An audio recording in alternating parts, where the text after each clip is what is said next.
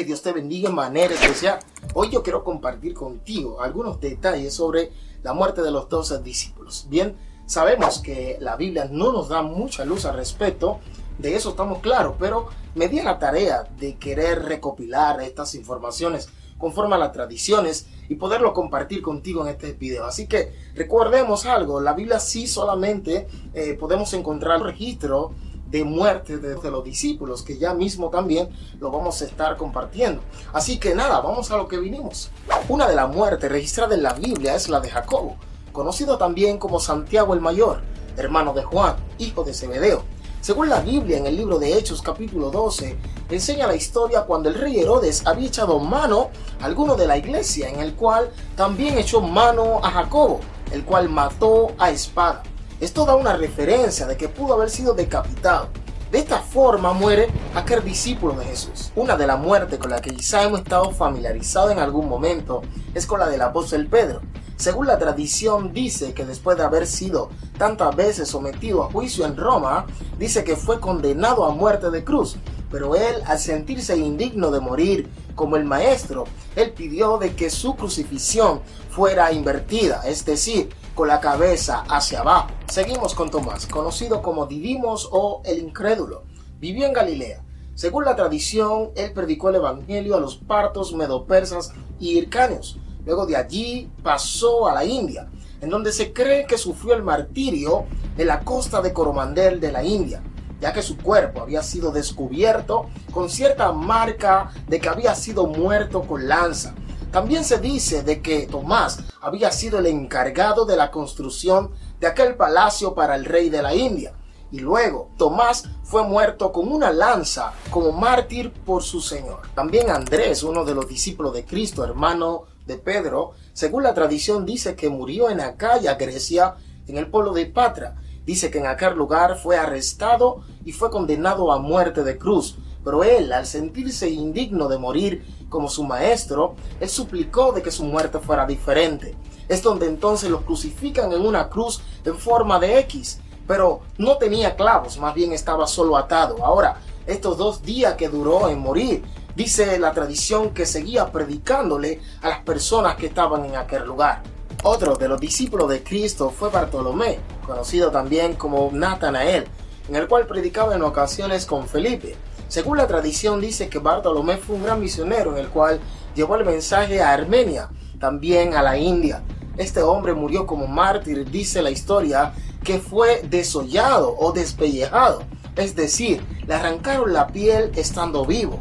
Felipe, originario de Bethsaida, Galilea, pescador, un discípulo de Cristo, el cual, según la tradición, había predicado en Frigia, lo que es actualmente Turquía, entre otras ciudades, pero Luego fue martirizado y muerto en Hierápolis. Ahora bien, su martirio consistió en que fue apedreado y crucificado. Seguimos con Santiago el Menor, conocido como el hijo de Alfeo.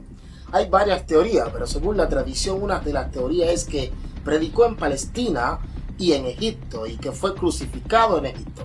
Pero otra de las teorías, conforme a la tradición, es que el sumo sacerdote Anás le había ordenado a renegar a Jesús, pero él continuaba predicando aún estando allá arriba en lo alto del templo.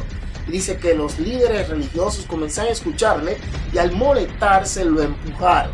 Y al caer no murió del golpe y comenzaron a apedrearle.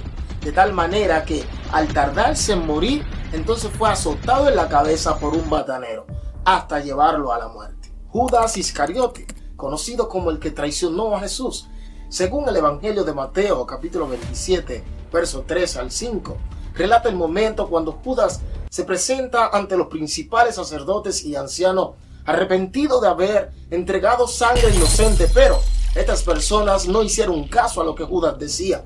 Dice la Biblia que Judas se levantó, arrojó aquellas 30 piezas de plata sobre el templo y se fue y se ahorcó. Seguimos con Mateo, conocido como el publicano o recaudador de impuestos también llamado Leví.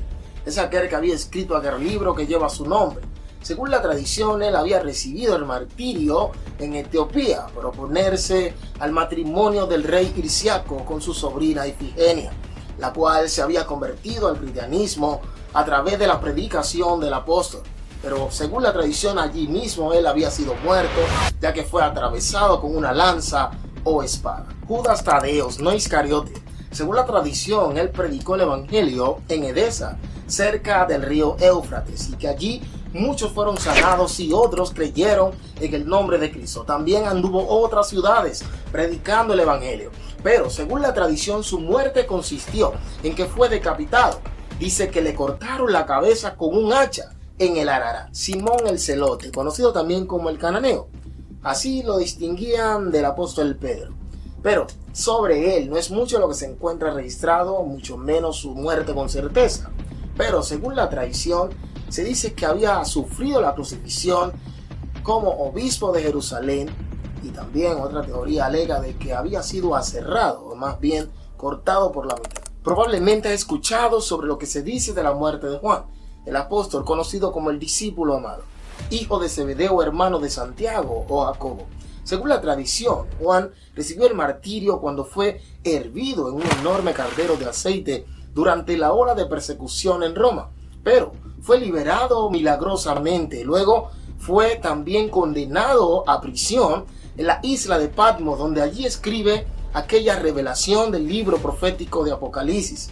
Pero una vez más fue liberado y regresado a la ciudad de Turquía, en donde allí muere de viejo, por lo cual fue el único de los discípulos en morir de forma natural. Bien, espero que esta recopilación sobre la muerte de los doce discípulos de Jesús, conforme a las tradiciones, haya sido de bendición para ti. Así que si es la primera vez que está viendo estos videos, te invito que te suscriba y que active la campanita para que así puedas recibir notificaciones en los próximos videos que estaremos subiendo. Así que Dios te bendiga en gran manera y será hasta la próxima.